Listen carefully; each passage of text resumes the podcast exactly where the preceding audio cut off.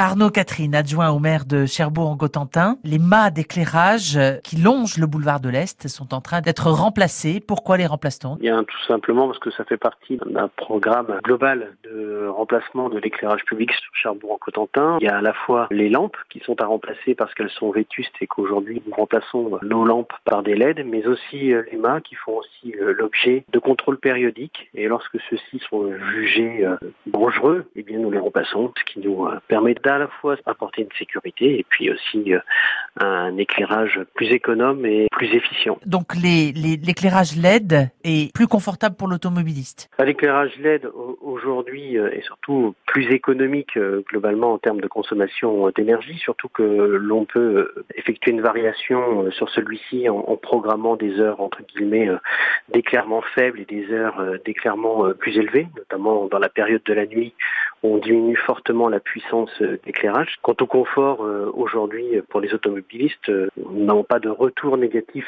sur le remplacement de nos vieilles ampoules par des LED, donc il semblerait qu'ils soient suffisamment, du moins, acceptés. C'est un axe fréquenté, ce, ce fameux boulevard de l'Est? Oui, c'est un, un, axe très fréquenté. C'est pour ça que fait partie des priorités pour Cherbourg-en-Cotentin, qui aujourd'hui a lancé un schéma d'aménagement lumière. Donc c'est une étude qui consiste à faire de diagnostic euh, de l'ensemble de l'éclairage public sur la ville pour euh, ensuite euh, faire un, plan d'action plus global à l'échelle de la ville avec un, certain nombre de préconisations sur nos axes structurants qui devront continuer d'être éclairés dans l'avenir, mais peut-être imaginer sur certaines zones, type habitation ou zone artisanale, ce que l'on appelle des trames noires, de l'extinction la nuit. Sur certaines zones, c'est aussi un moyen de préserver la biodiversité, mais aussi de faire des économies d'énergie sur des zones finalement peu empruntées euh, la nuit, soit en voiture, soit à pied. Merci Arnaud Catherine, adjoint à, à Cherbourg-en-Cotentin.